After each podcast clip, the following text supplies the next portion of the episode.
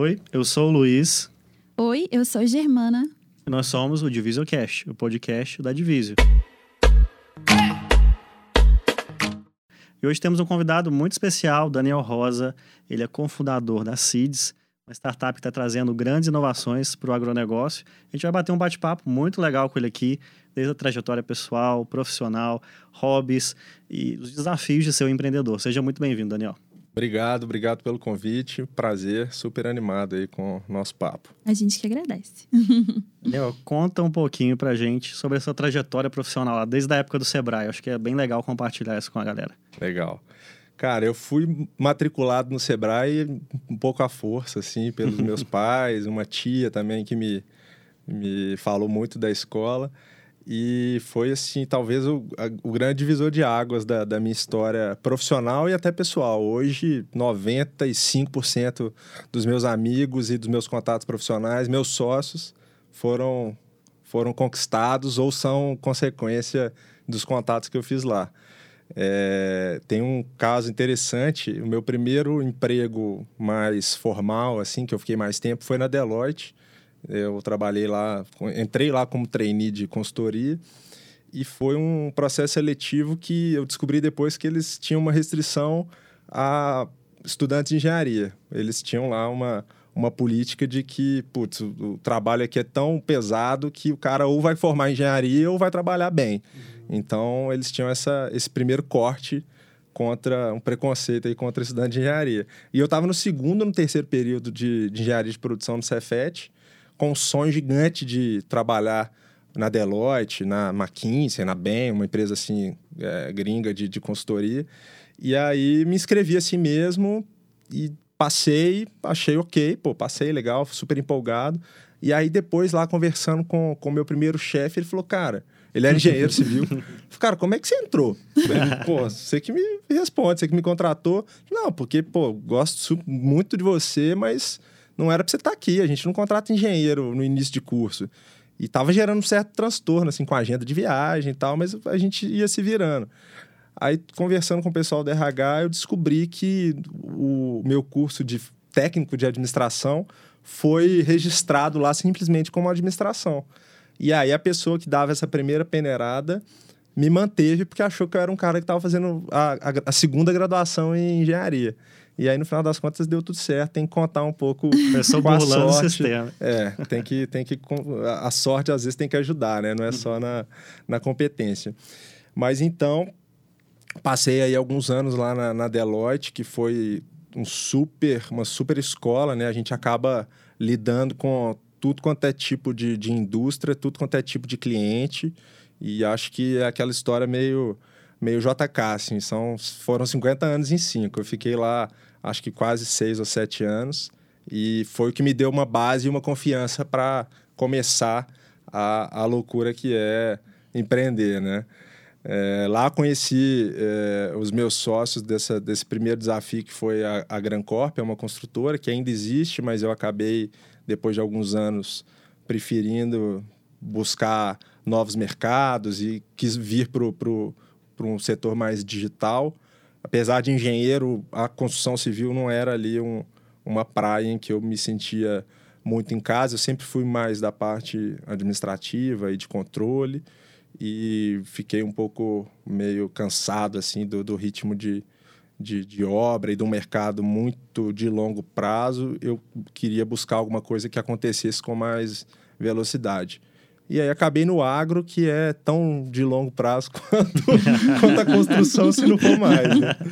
Mas foi, foi o, o, início foi Mas aí esse. que entra a inovação também, né? Exatamente, exatamente. Tem que tentar, pelo menos, cortar esse longo prazo em pequenos ciclos, né? Que é o que a gente tenta fazer. Daniel, bacana demais. E, e me conta um pouquinho, como que, que você começou na CIDS? É, é que, que vocês estão fazendo hoje? Quero saber um pouquinho sobre a CIDS. Legal. Ah, quando eu resolvi que eu ia sair da, da construção, né, sair da, da Gran Corp, vendi minha parte, eu fui chamado pelo Matheus, que era um, um amigo de, de época de colégio, e muito amigo do meu sócio da, da consultora. E ele falou: Cara, tô com uma ideia aqui, tô, acabei de pedir demissão, vou fazer um negócio que é meio maluco, assim, não existe, não, não tô achando isso em lugar nenhum do mundo. Eu preciso que me ajude a pensar, principalmente a modelagem financeira desse negócio, para a gente ver se, se para de pé.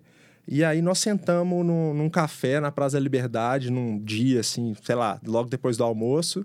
E quando a gente foi ver, era 10 horas da noite. Ele falou, cara, vamos continuar essa conversa amanhã? Aí no dia seguinte voltamos pro mesmo café, ficamos mais umas 12 horas desenhando o, o, o que seria ali o modelo de negócio. E aí eu tinha uma viagem, eu estava ali num período meio sabático, né, para usar um termo chique, mas era um período meio sem saber o que eu ia fazer na prática. E aí eu tinha uma viagem familiar, assim, ia ficar um mês fora. E ele falou, cara, viaja e já pensa se você não quer ser meu sócio, porque o que, o que você tem aí de, de história, de já ter passado um ciclo inteiro de empreender e a seus conhecimentos é, financeiros e de a parte mais administrativa, de gestão, é exatamente o que me falta. O, o Matheus é um cara 100% comercial e com uma visão mais estratégica, mais criativo, e eu sou ali o lado mais pé no chão. E aí nós começamos a CIDS, ela vem de um modelo é, muito similar com o que as companhias aéreas descobriram com os pontos, né? Que era aquela história de tentar, de alguma forma, escoar o, o lugar vazio no avião de uma forma ali que não canibalizasse o preço, né? Cara, eu preciso vender isso aqui no preço que for, mas eu não quero que a pessoa tenha a sensação amanhã, quando ela for comprar uma passagem no preço cheio, que ela poderia estar pagando 20% disso.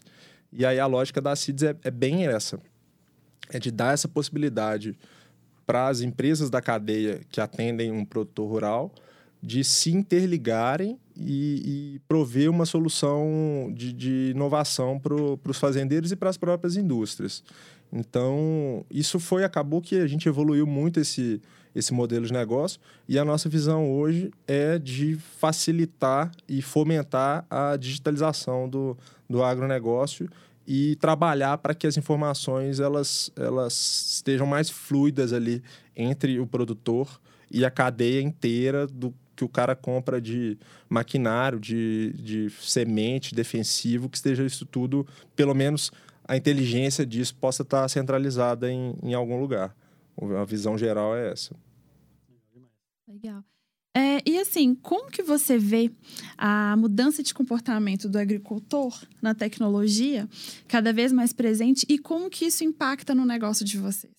Legal. É, na verdade, eu acho que a gente tem uma visão inversa. A gente quer ser e busca ser o motor dessa, dessa mudança. Então, eu sou menos impactado por ela e eu quero que o nosso impacto no mercado seja essa digitalização. Então, a gente faz o máximo para tentar trazer o produtor rural, tentar trazer o, o, representante técnico, que é o cara que vai, de, o agrônomo que vai de fazenda em fazenda, é, tentando levar uma, uma inovação para o produtor, uma semente diferente que ele não usava, um equipamento de tecnologia que ele, como um agrônomo recém-formado, tem a cabeça mais aberta, mas o avô dele não, faria, não fazia ideia do que, que isso poderia ser. É, a gente quer levar isso. E uma, uma ideia que a gente tem é que muitas vezes o produtor ele não gastaria ali um dinheiro do bolso que ele sabe que, cara, eu tenho 100 reais aqui, isso eu vou investir na semente X, isso vai me gerar X sacas de soja. Eu não vou deixar de gastar esses 100 reais com isso uhum. para comprar um, um, uma inovação quaisquer que seja. E quando ele tem, além dos 100 reais, ele tem lá mais 200 mil pontos seeds, esses 200 mil pontos não estão no, no, budget da fazenda, não estão naquele, naquele planejamento daquela safra. E aí a gente fala, não, vamos tentar fazer com que esse cara use esses pontos com inovação. Porque é um dinheiro que não, não é ali tão tangível, tem um poder de compra embarcado naqueles pontos, mas a gente vai ali de uma forma indireta, entre aspas, obrigá-lo a, a inovar. Sim, ele é. não tá com aquela Acaba vontade. criando uma abertura, né? Exatamente. Ele não tem aquela, aquele ímpeto inicial, se for alguém do, de gerações é, anteriores, né? As pessoas que estão chegando agora no, hum. no mercado já vêm com essa cabeça. Mas o cara ali que está acostumado a 30, 40 anos de lavoura, do jeito que ele aprendeu com o, com o pai, com o avô, é, gastar ponta é, é, é, dói menos do que gastar do que gastar dinheiro. Não ter que deixar de plantar mais um hectare para comprar a, a tecnologia de, de, de controle de peste que ele não, não conhece, mas que ele topa gastar ponto, faz mais sentido. Então, a ideia é essa. Não, esse é um exemplo, né? Uhum. É, é um uhum. das várias coisas que a gente busca fazer, mas a ideia é impactar o setor com a transformação digital e fomentar a transformação digital. E, e não ser, ser impactado por ela, né? uhum. né? É, é ajudar para que isso aconteça, tanto na, na, na fazenda quanto na, na indústria. E, e isso que é legal, né? Porque a tecnologia, a gente brinca muito que ela é a ponte, né? Ela não é, é. a solução final, ela está conectando ali as duas pontas. Exato. E, e, querendo ou não, ela também não pode chegar com tudo, derrubando tudo que vem pela frente, né? Então acaba que esse modelo de negócio que vocês criaram, ele abre essa pontinha de oportunidade, ele, o agricultor lá pode experimentar, ele pode testar, usar os pontos dele e ter um gostinho de como pode ser acabar investindo um pouco na inovação sem usar ali de fato dinheiro. Né? Exatamente. A ideia é bem Legal essa. demais. E assim, fica bem claro pra gente você contando, nessa jornada sua, né, profissional, ainda mais como empreendedor, da necessidade de se reinventar, né? O, empreendedor ele tá o tempo todo ali dando a cara a tapa, se reinventando, aprendendo, modificando. Como é que você vê essa sua trajetória? Como é que você pode compartilhar essa experiência que você teve com a gente? E quais são os desafios que você enfrenta hoje como empreendedor? É, essa, essa é uma pergunta boa. Porque quando eu comecei na construção, é, apesar de engenheiro, eu acho que eu não tinha, talvez, pisado numa obra profissionalmente. Uhum. É, e aí eu me aliei a duas pessoas que já tinham alguns anos de, de experiência ou tocando obra ou gerindo comercialmente uma, uma incorporação, um, alguma coisa no setor imobiliário, né? E aí essa virada para o agronegócio também foi muito parecida. Minha família não, não tem um histórico assim de, de ser produtor rural, mas o Matheus tem. A família do, do Matheus produz cana já há algumas gerações. Então acho que o primeiro, a primeira dica, né, o, o primeiro, a primeira forma ali de estar tá preparado para essas coisas é de ter gente perto que que tem conhecimento que você não tenha, né? Acho que esse é o, talvez seja o Absorver, principal, né? é, o primeiro mandamento, né? Mas é, tem outras coisas, assim. A, a, a vivência que a gente tem é, em, nas fases anteriores, eu acho muito importante, né? Eu acho... Posso estar... Tá, podemos já estar tá falando com uma idade mais avançada, né? De, de, de, já, já, ser algum, já ter alguns anos aí de estrada e ser um pouco conservador. Mas eu acho que é, é difícil você empreender sendo a primeira experiência, né? Ter... E, querendo ou não, é uma outra época também, né? Exato. Porque hoje o empreendedor, né? Garotada aí de 14 anos começa, já tem acesso a toda a informação, né? é. né? Hoje empreender é até legal, é cool, né? Mas na nossa época não era, né? Exato. Era meio que até o contrário, né? É, é loucura, é, né? Exatamente. então, assim, é, a minha experiência com consultoria, ela trouxe um pouco também dessa eh, essa facilidade ou essa adaptabilidade de pular de uma fábrica de carro para uma companhia aérea, para um banco. Isso vai mexendo ali com, com seu hardware e te deixa ali mais, mais adaptável, né? Então, isso, eu acho que isso me ajudou a pular da consultoria para a construção, da construção para o agronegócio. E isso vai. Mas eu acho que isso resume mexendo. muito o empreendedor, né? Sim, a capacidade de se adaptar. É. Né? E dentro do próprio negócio, né? A gente começa é. ali fazendo de tudo, e aí depois você, putz, você passa alguns anos, talvez numa área da empresa que você tem mais dom, mas aí logo você enxerga que tem uma outra área que está precisando do dono, e aí você deixa de fazer o que você gosta para fazer o que precisa ser feito. Então, acho que isso é, é uma constante. E talvez esse seja o principal objetivo, o principal desafio, né? De estar tá, é, é, com uma, um olhar claro para a empresa, para enxergar qual área ou qual frente ali da, da estratégia que, que você está tentando executar precisa mais da mão do dono que, que a gente no, no agro a gente brinca que o olho do dono que engorda o gado, né? Mas eu acho que fora do agro isso, isso vale também, né? Então a gente tem que É aquela velha com... história, né? De estar tá aquela área toda lá cheia de mata e o, o dono vai lá meio desmatando, Exato, começando a abrir o caminho, é, né? Exatamente. E não tem jeito, né? A gente a, a liderança da, da, da, empresa ela inspira ela inspira o, as outras pessoas né você não está enxergando ali o, o sujeito com a barriga no balcão, a turma fica meio, meio desmotivada, não, não se enxerga ali sendo representada, né? Então, eu acho que esse é um, é um desafio legal. Acho que quem empreende, empreende muito por isso, mas é, é duro. Certeza. Me conta aqui, quais são os conselhos que você daria para quem está começando a empreender e não sabe por onde começar? Cara, eu acho que o primeiro deles, eu até já, já citei, mas eu acho que ele é tão importante que vale a pena repetir, que é estar tá junto de sócios, e eu sou meio descrente ao empreendedor individual, eu acho que ninguém é, é bom o suficiente para para tocar uma empresa sozinho e se tentar, obviamente, pode ser bem sucedido, mas acho que a, a estrada é, é mais Chance, né, esburacada. estatisticamente. É, a estrada é mais esburacada. Então, eu acho que ter essa, essa, esse autoconhecimento de se enxergar o mais próximo da realidade e ver ali que tipo de pessoa que deve estar com você, é, suprindo ali as coisas que você não, que você não é bom, que você não tem tanta tanta aptidão ou não gosta tanto, talvez seja o segredo número um, assim. É, eu, eu enxergo uma, uma valorização muito grande do negócio, da ideia, mas ideia eu brinco que ideia eu mesmo tenho 20 ideias por uhum. dia ali. Parar para realizar com uma execução minimamente aceitável é, é onde mora o desafio.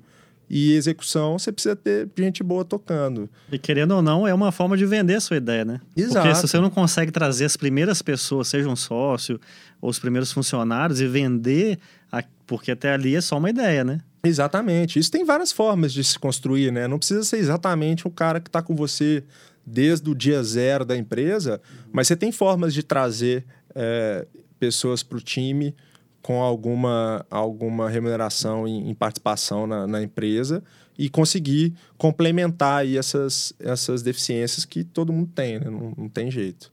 Sim. É, esse, esse eu acho que é o. Eu, eu, pararia por aqui, porque eu acho que essa. essa e é um baita desafio. Essa dica né? é tão boa e tão difícil, é. né? É. Verdade. É, acho Muito que é a primeira grande barreira da vida de um empreendedor, é. né? Conseguir ultrapassar isso. É. Agora que legal, gente. O Daniel, ele tem um hobby que é sensacional e que eu acho assim que representa a vida de um empreendedor. Conta pra gente, Daniel, que hobby que é esse? Cara, eu, eu faço triatlo. É, triatlo é, é, um esporte com três esportes dentro, né? Obviamente.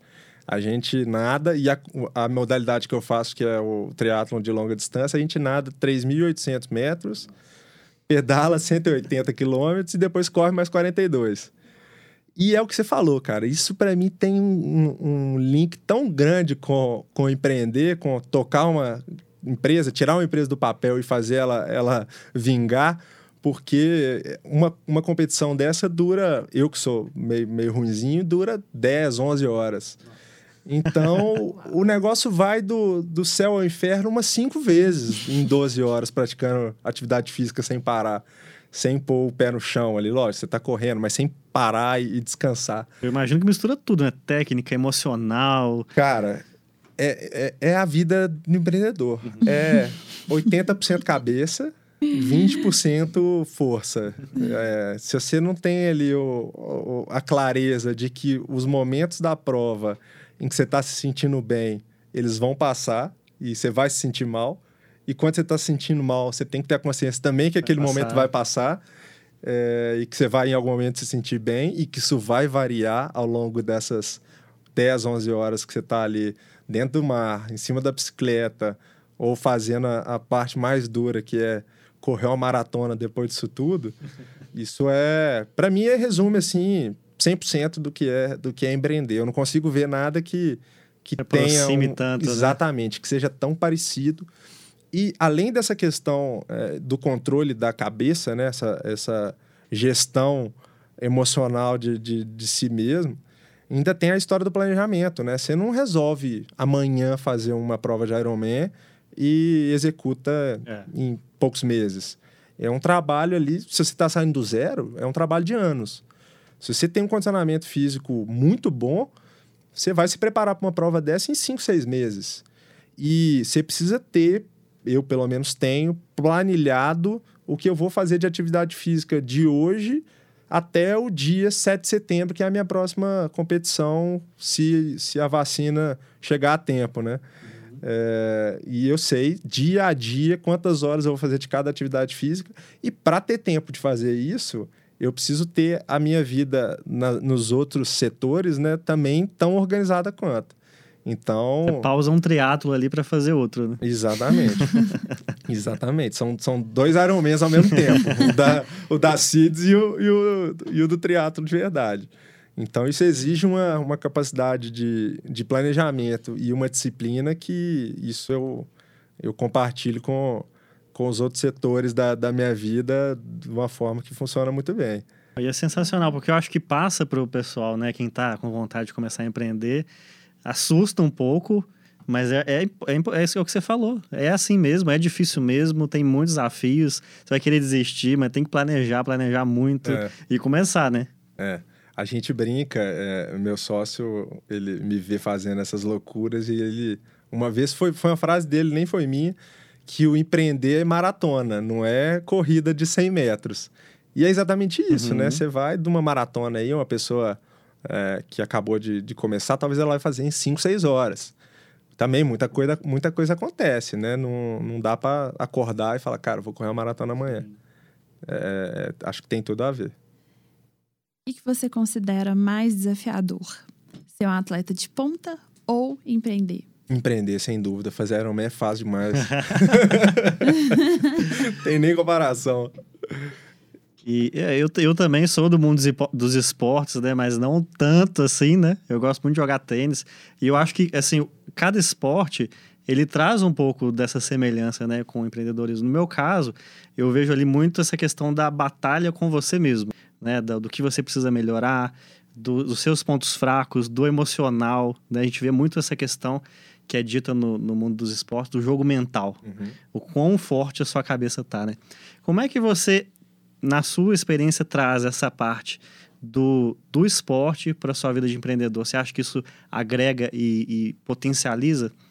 Demais. Eu ah, dentro do, do, do Ironman tem a maratona, né? Uhum. E um dos atletas que eu mais admiro é, o, é um keniano, Eliud Kipchoge. E ele tem uma, uma frase que eu sou ruim, péssimo de frase, assim, eu não sou muito de decorar essas coisas, mas ele tem uma frase que é: só os, os disciplinados são livres. Se você não é disciplinado, você é um escravo das suas paixões, dos seus humores. Ou seja, putz, eu acordei hoje com preguiça ou de mau humor, ou quero fazer, sei lá, tô afim de encher a cara ou comer um bolo. Se eu simplesmente for seguir o meu, o meu ímpeto ali, a minha vontade, já era. Não vou, vou me entregar e, e pronto. Se você tem a disciplina de lutar contra isso, é você que está ditando o que você é. quer fazer, e não as é suas verdade. vontades mais, mais ali interiores, né? Então eu acho que a disciplina te, te dá essa liberdade. E é engraçado, né? Porque a, o senso comum é de achar que a pessoa contrário. disciplinada é o cara careta que não faz nada. É. Eu enxergo pelo contrário. Eu acho que sendo disciplinado eu faço exatamente o que eu quero e não o que os meus instintos ali, ou, ou, os meus sentimentos mais primários querem. Assim, eu acho que a gente tem um controle muito maior da gente mesmo. Isso vale, putz, você está numa mesa de negociação, a, a disciplina te, te dá ali a, a clareza de não reagir num primeiro ímpeto se o, a pessoa com a qual você está negociando, ou um, sei lá, um fornecedor, um cliente, um funcionário, te fala alguma coisa que a sua reação inicial seria de ficar nervoso ou de contrapor de uma forma mais brava, eu acho que essa, a disciplina serve também para. Não, calma, vamos ouvir, vamos respirar, deixa eu ver qual que é a é, melhor, a melhor forma de responder. Tem uma questão do, do jiu-jitsu em si, né, que fala muito sobre isso, né? Você aprender a ficar confortável no desconforto. É, você tá ali todo travado, você precisa abstrair um pouco para conseguir pensar com clareza e tentar achar um caminho é, de saída ali, é. né? E aí, essa, a história do esporte, né? Você deu o exemplo do tênis. Eu já tentei jogar tênis algumas vezes na vida e eu achei a coisa mais difícil do planeta. É muito difícil. E para mim tem um certo, um certo vínculo com a, com a natação, né? Que também é um esporte muito técnico. Você pula na água e dá abraçada, mas você nadar com um mínimo de é. destreza é muito detalhe, é muito parecido com o tênis. Então, essa também, essa, essa força mental de topar um desafio que é super difícil, que no primeira vez você não consegue devolver a bola para outro lado, que é meu caso no tênis até hoje. e lutar contra isso com pequenas melhorias e que você tem que treinar, tem que treinar, tem É que um treinar, esforço tem que enorme para uma estudar. pequena Para ter uma melhoria. entrega É. muito pequena, né? Eu acho que isso também tem tudo a ver com, com a vida no- nos negócios, né? Você, você trabalha, trabalha, trabalha, investe, investe, investe tempo e, e dinheiro e, e cabeça para ir tendo pequenos resultados, ainda mais no início, né? Você roda, roda, roda e você tem a sensação que você não tá saindo muito do lugar. Então, eu acho assim, para mim não tem caminho melhor na vida.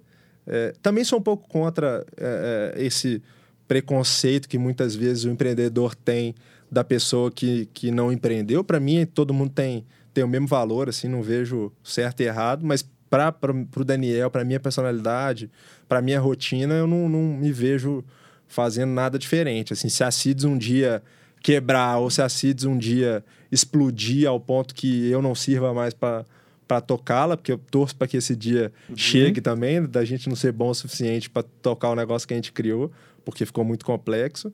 Eu acho que eu vou tirar um um mesinho de férias e começar a próxima, porque a emoção que É uma visão de mundo, gera- né? É uma forma de Exato. enxergar o mundo e de se comportar que é um caminho sem volta, né? é, É um caminho difícil, mas depois você prova o gostinho ali, exatamente. é difícil voltar atrás. Isso nos meus pesadelos mais profundos ali.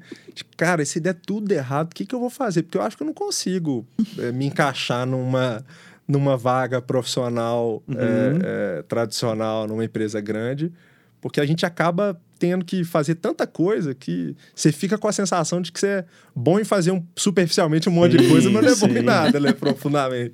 Aí Então, fica gente- especialista em resolver pepino. é, né? exato. exatamente. E aí todo dia tem uma, uma bomba para ser desarmada, mas a gente fica ali com as inseguranças de sempre, né?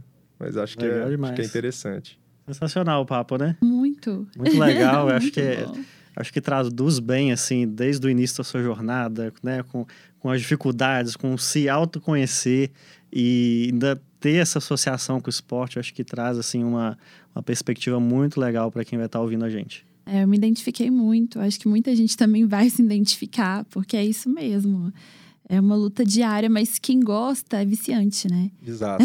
Eu não sei se você está falando do esporte ou do É do empreendedorismo, esporte- mas não, as do- duas coisas. Os dois, né? É, é. O esporte, eu tô precisando entrar aí, mas É. eu digo a questão do, do empreendedorismo. É, não é. E as duas coisas exigem É. acordar cedo, dormir tarde É. e enfiar a cara, né? Não tem. Acaba que as duas mistério. coisas são uma forma da gente confrontar os É. nossos maiores medos, né? Inseguranças, os desafios. É Certeza. uma plataforma bem interessante. Muito obrigado pela sua presença aqui, pelo bate-papo, foi incrível. Obrigado a Não passou vocês. tão rápido. Conversa boa, vai rápido. é, muito bom mesmo. Prazer, muito obrigado. E estamos à disposição para os próximos papos. Eba. Tamo junto. E não esqueça de deixar o seu comentário pra gente. ah, se vocês gostaram desse, desse episódio, se vocês querem, de repente, dar alguma sugestão para os novos episódios, pessoas, é, quem que a gente vai convidar, enfim. Se quiser Manda- uma dica de triatlo também, né? Ah, com certeza. Manda pra gente, a gente tem um e-mail que é o divisio, divisiocast.divisio.tech. E o nosso Instagram é o arroba divisiotech. Então segue a gente lá, curte, compartilha os nossos conteúdos. Lá tá bem. A gente tem muitas coisas legais no nosso Instagram. É isso aí, gente. Até a próxima. Valeu. Tchauzinho, obrigada.